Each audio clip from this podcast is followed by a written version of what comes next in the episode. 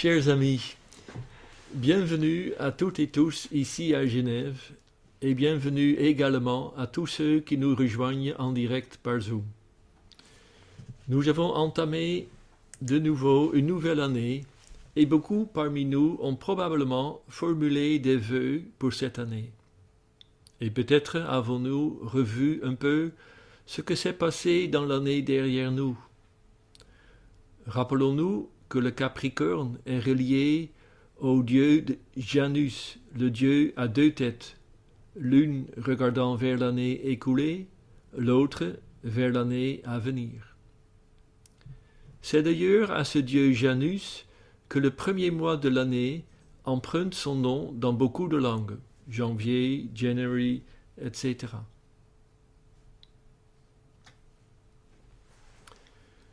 Les pensées que je propose de partager ce soir avec vous sont empruntées de deux livres. L'un, dont j'ai déjà parlé lors d'un webinaire de bonne volonté mondiale, c'était en anglais, l'année dernière, est Humanité, une histoire optimiste de Rutger Bregman, apparu chez Éditions du Seuil. Ce livre, d'origine néerlandaise, est déjà traduit en plusieurs langues. L'idée fondamentale de ce texte est que la plupart des gens sont bons. Et ceci, malgré les idées reçues par les médias dominants, comme la télévision, l'Internet, les réseaux sociaux, etc.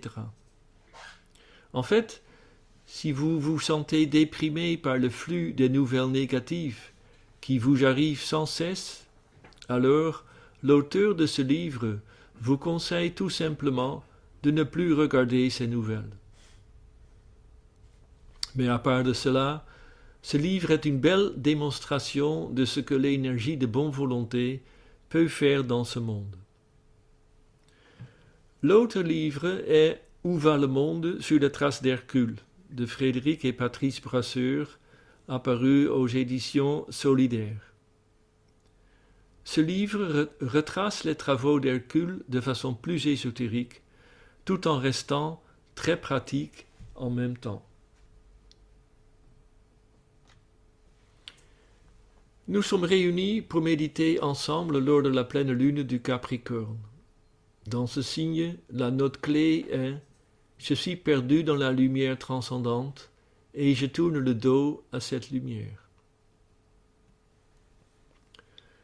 Prenons un instant de silence pour nous visualiser sur le sommet d'une montagne baignés dans la lumière, et par le cœur relions-nous subjectivement avec toutes les personnes et les groupes qui méditent en cette fête de pleine lune dans le but de collaborer à la construction du canal de lumière entre la hiérarchie et l'humanité.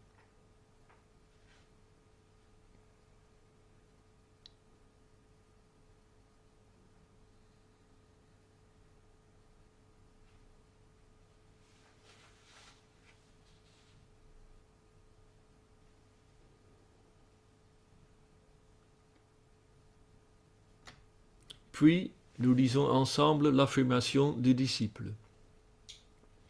Je suis une étincelle dans une grande lumière. Je suis un filet d'énergie aimante dans le fleuve de l'amour divin. Je suis centré dans l'ardente volonté de Dieu, une étincelle de la flamme du sacrifice, et ainsi je demeure. Je suis une voie de réalisation pour les hommes je suis une source de force qui les soutient. Je suis un rayon de lumière éclairant leur chemin, et ainsi je demeure. Et demeurant ainsi, je reviens et foule le sentier des hommes, et je connais les voies de Dieu, et ainsi je demeure.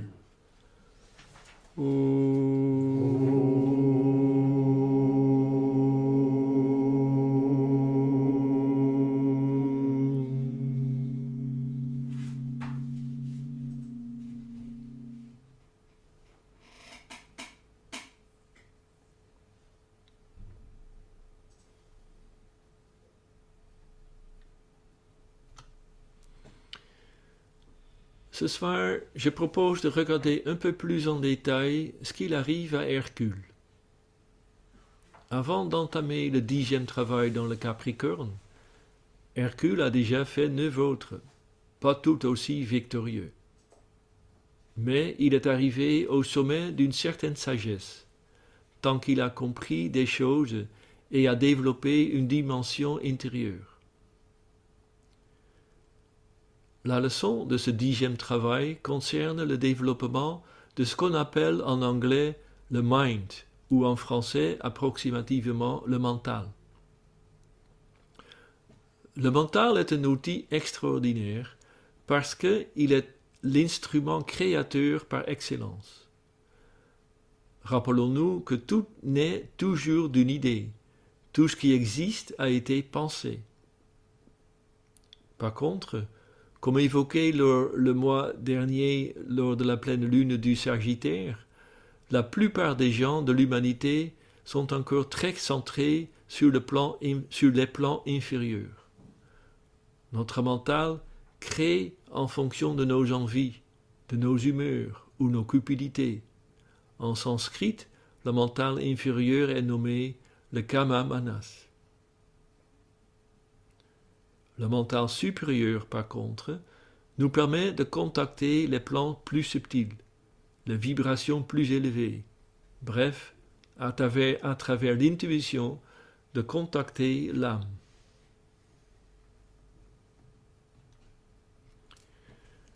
Dans ce dixième travail, l'instructeur donne à Hercule la tâche de descendre aux enfers et de libérer Prométhée. Parce qu'il a volé le, feu des dieux, Prométhée est puni par Zeus en l'enchaînant à une rocher, et chaque jour un aigle vient de lui dévorer le foie. Comme le foie, symbole de nos désirs, est un organe qui se reconstitue en permanence, comme nos désirs aussi, chaque nuit l'organe se régénérait, et chaque jour l'aigle revenait s'acquitter de sa besogne. Comment Prométhée est-il arrivé là? Était-il vraiment de mauvaises intentions? Pour mieux comprendre, reprenons un, peu plus des détails du mythe de ce dixième travail. Si Prométhée est assez connu, son frère, Épiméthée, Épiméthée l'est beaucoup moins. Pourtant, tous les deux sont des titans, c'est-à-dire des immortels. Ils ont proposé à aider Zeus à construire le monde. Zeus avait déjà construit les prototypes animaux, végétaux, minéraux et humains.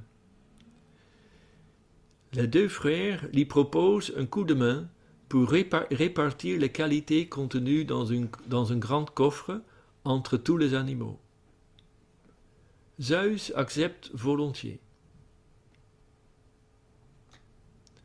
Alors, Épiméthée demande à Prométhée de le laisser opérer seul, tant que la tâche lui intéresse. Mais Prométhée hésite. Comme en grec, pro équivaut avant et mété équivaut qui pense, Prométhée est celui qui pense avant, qui a une vision claire, qui anticipe. Épiméthée désigne celui qui pense après, après coup, et qui agit sans entrevoir les conséquences de ses actes. Malgré quelques hésitations, Prométhée accepte la proposition de son frère. Épiméthée se met à l'œuvre, et avec son mental concret, c'est-à-dire du bon sens, il ne se débrouille pas mal il, répartit entre les animaux toutes les qualités déposées dans la caisse. Il répartit la force, la rapidité, la capacité de voler, etc. Une fois le travail d'Épiméthée terminé, les deux frères évaluent le résultat. C'est alors qu'ils constatent qu'Épiméthée a complètement oublié d'attribuer des qualités aux humains. L'homme est nu, ne court pas vite, ne sait pas monter aux arbres, n'a même pas de poêle pour se prémunir de l'hiver. Alors, comment va-t-il se débrouiller? Après une longue méditation, Prométhée s'introduit dans l'abri de Héphaïstos, aussi appelé Vulcain, dieu de la forge, et Athéna, déesse de l'art de création d'objets grâce à l'utilisation du feu. Et il s'empare de savoir-faire liés à l'art du feu et de la forge. Si Épiméthée ne comprend pas vraiment l'utilité de ce choix, il y voit cependant la possibilité de donner à l'homme de repousser les animaux dangereux.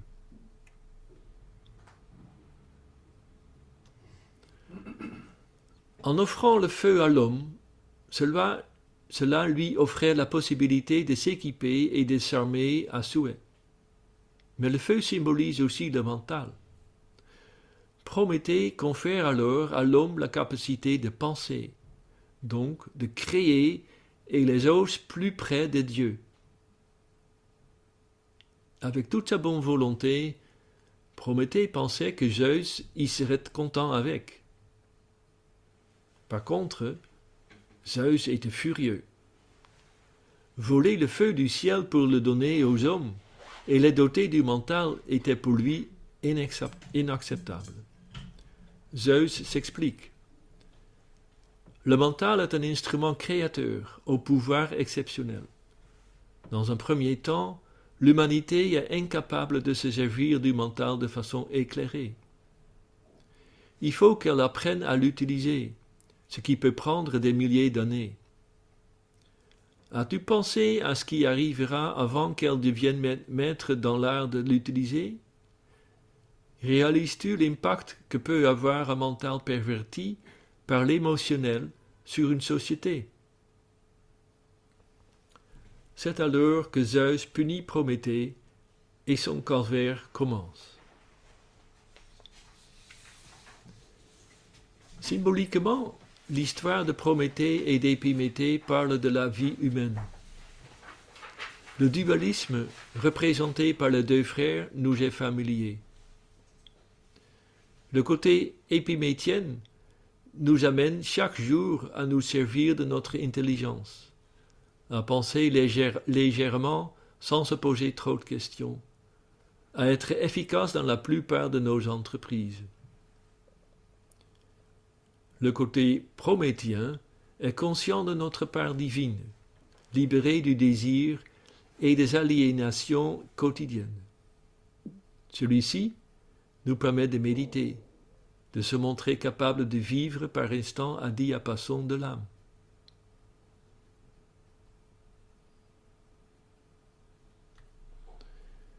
Revenons au travail d'Hercule. Hadès, le dieu des enfers, avertit Hercule que nul ne peut sortir des enfers, parce que Cerbère y vieille. Cerbère est doté de trois têtes, symbolisant le corps physique, l'émotionnel et le mental concret. En autres mots, Cerbère représente la personnalité égoïste, essentiellement centrée sur elle-même. Les deux têtes situées à l'extérieur sont projetées en avant, tandis que la tête centrale, l'émotionnel, reste un peu en retrait. Dès que Cerbère aperçoit Hercule, il fond sur lui. Hercule, devenu assez intuitif lors des travaux précédents, se saisit de la tête du milieu et l'étouffe. Cerbère rend, l'âme, Hercule rompt les chaînes de Prométhée et le reconduit vers la lumière. D'un certain point de vue, Hercule symbolise aussi Cerbère, Épiméthée et Prométhée en même temps, ces différentes forces qui habitent en lui et en fait en chacun de nous. Chacun de nous doit se confronter à sa propre Cerbère. Et en parlant de l'humanité, tous les Cerbères individuels ensemble constituent un, gigantesque Cerbère mondial qui nous enferme fortement.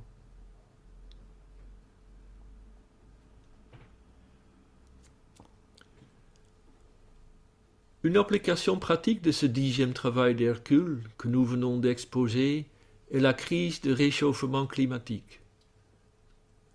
Dans le bulletin de bonne volonté mondiale de 2022 numéro 2, ou la bonne volonté dans les affaires mondiales, intitulé Vers un équilibre climatique, la crise climatique est décrite comme une crise de pensée ou une crise de la conscience humaine, avec en plus la notion que la Terre est un être vivant. Des aspects plus subtils, plus intérieurs, sont mis en avant au lieu d'une crise purement physique. Bien sûr, la crise climatique comporte un composant qui correspond avec la tête physique de Cerbère. C'est la chose que nous observons depuis plusieurs années, et évidemment, notre première réaction se concentre sur cet aspect visible pour tenter de l'éradiquer. La tête, intellectuelle réfléchit, organise des sommets comme le COP 27 récemment, des réunions internationales qui clôturent des discours qui ne résolvent rien, mais qui donnent le sentiment d'avoir avancé. Mais tant que la tête centrale est épargnée, rien ne bouge.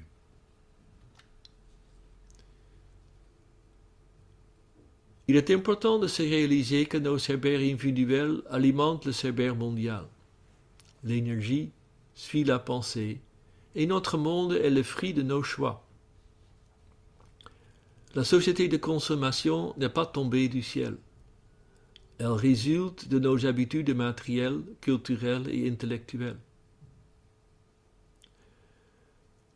Nous savons trop bien que combattre ou nier l'émotionnel ne va que l'amplifier.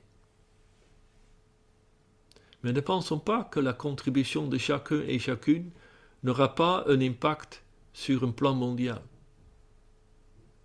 Comme le livre Humanité, une histoire optimiste nous montre, l'application de l'énergie de bonne volonté peut changer des choses et est déjà en train de changer des choses. En pensant plus en termes de l'humanité une, au lieu d'une conscience essentiellement concentrée sur soi-même, les choses commencent à bouger. Pour ce faire, pensons une humanité, une humanité associée aux animaux, aux végétaux, aux minéraux, et au Deva. La terre vivante est une entité une. Sur ces quelques réflexions, passons à la méditation avec la note clé du Capricorne. Je suis perdu dans la lumière transcendante et je tourne le dos à cette lumière.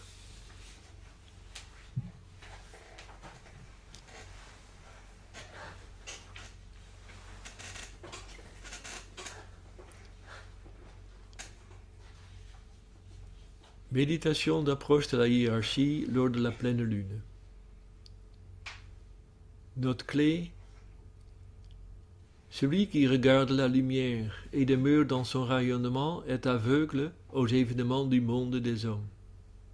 Il avance sur la voie lumineuse vers le grand centre de l'absorption.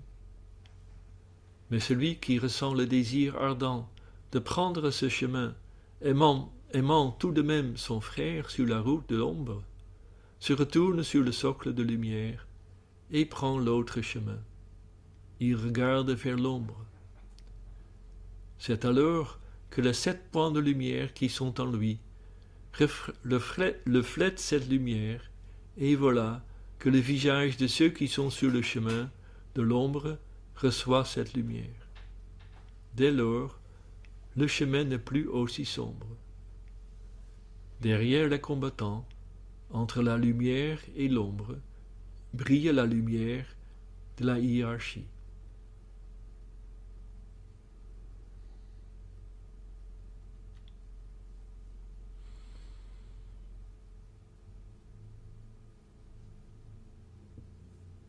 Méditation, laissez pénétrer la lumière. Fusion de groupe. Nous affirmons la fusion et l'intégration du groupe dans le centre du cœur du nouveau groupe de serviteurs du monde, médiateur entre la hiérarchie et l'humanité. Je suis un avec mes frères de groupe, et tout ce que j'ai leur appartient. Puisse l'amour qui est dans mon âme se déverser sur eux? Puisse la force qui est en moi les élever et les aider? Puisse les pensées créées par mon âme les éteindre et les encourager?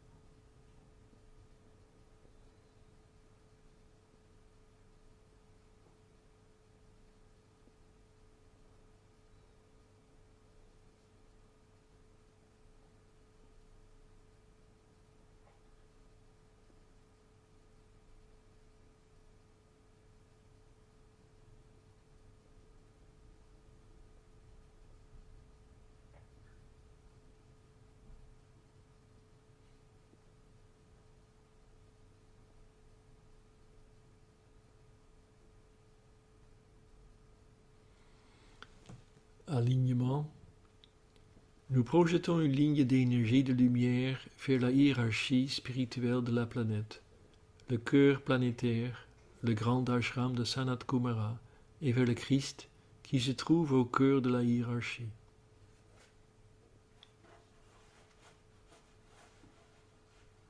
Étendons la ligne de lumière jusqu'à Shambhala, le centre où la volonté de Dieu est connue.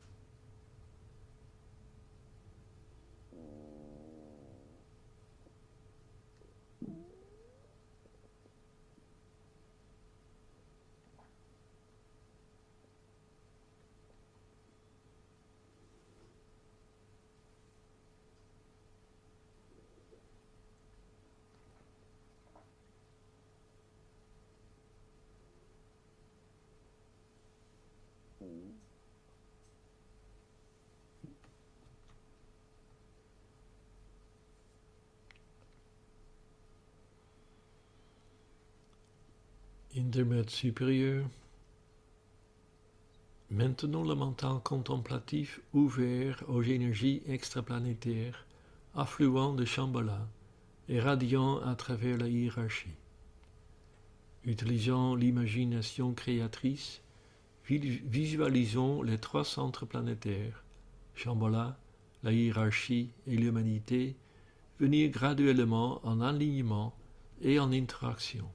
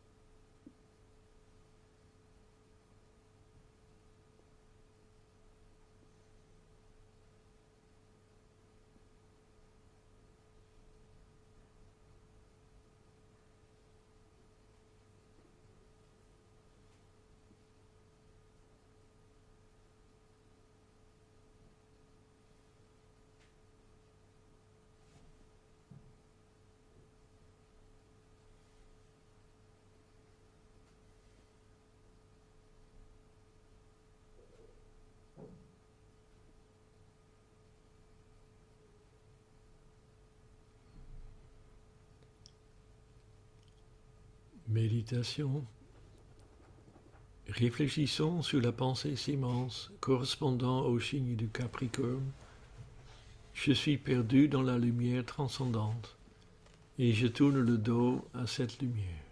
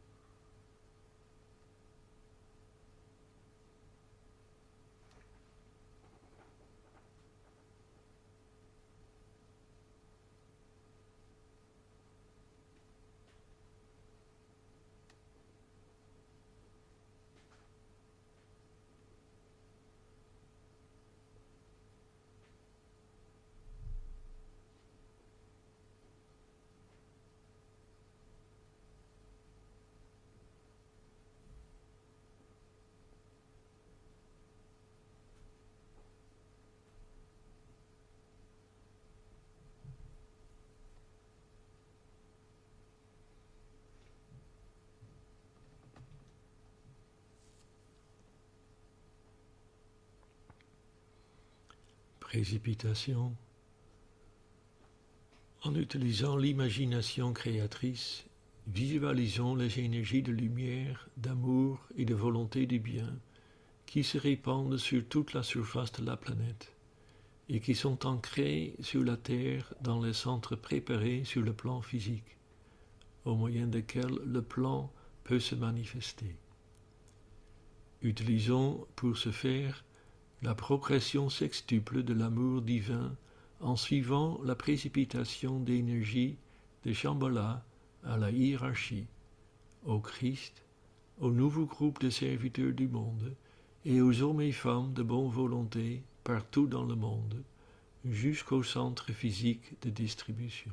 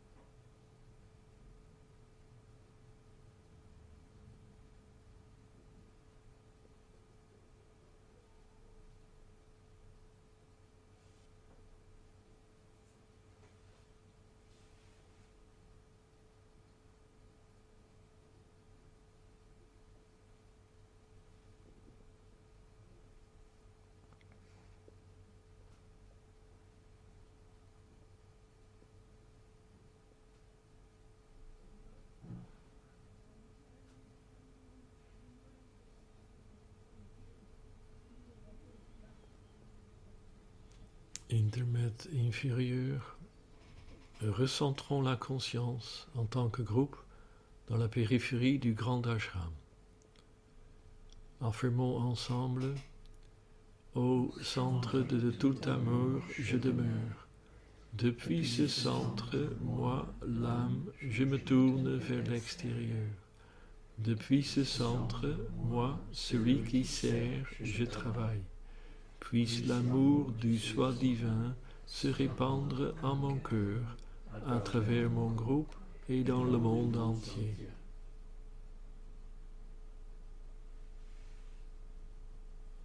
Visualisons l'influx spirituel affluent libéré depuis Shambhala à travers la hiérarchie et pénétrant l'humanité par le canal préparé.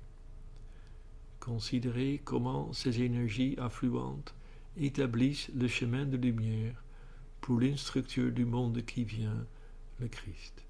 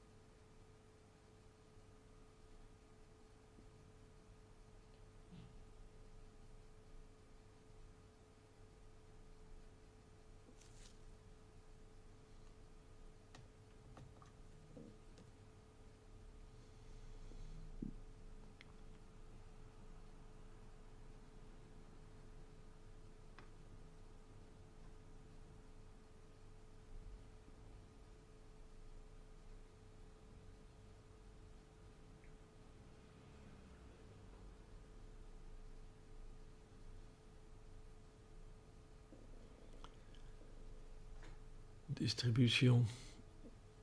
Au moment où nous prononçons la grande évocation, visualisons le flux de lumière, d'amour et de puissance qui nous parvient de la hiérarchie spirituelle par l'intermédiaire des cinq centres planétaires Londres, Darjeeling, New York, Genève et Tokyo, et qui irradie la conscience de l'humanité tout entière. La grande évocation du point de lumière dans la pensée de Dieu, que la lumière afflue dans la pensée des hommes, que la lumière descende sur la terre. Du point d'amour dans le cœur de Dieu, que l'amour afflue dans le cœur des hommes, puisse le Christ revenir sur terre.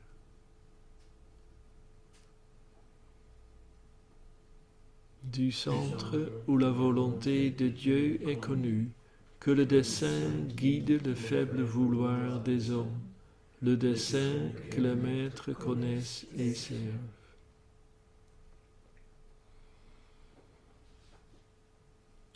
Du centre que nous appelons la race des hommes, que le plan d'amour et de lumière s'épanouisse, et puisse-t-il sceller la porte de la demeure du mal.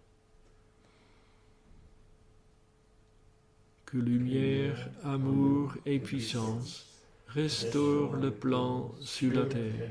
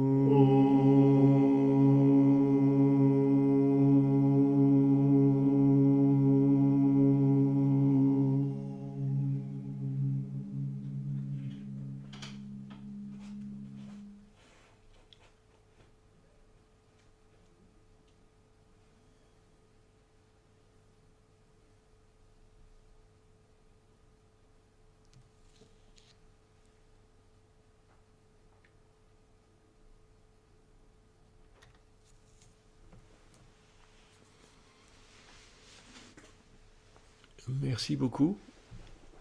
Comme l'heure exacte de la pleine lune est 23 heures et quelques minutes à GMT, c'est-à-dire minuit et quelques minutes heure de Genève, ça tombe pile aux célébrations de la pleine lune à New York. Donc si vous voulez faire la pleine lune à l'heure exacte, vous pouvez vous joindre à la méditation qui est faite par New York. Sinon, ça sera un plaisir de vous revoir à la prochaine réunion de méditation, celle de la pleine lune du Verseau, le dimanche 5 février, euh, ici à, à, Genève. La note clé est Je suis l'eau de vie versée pour ceux qui ont soif. Merci encore.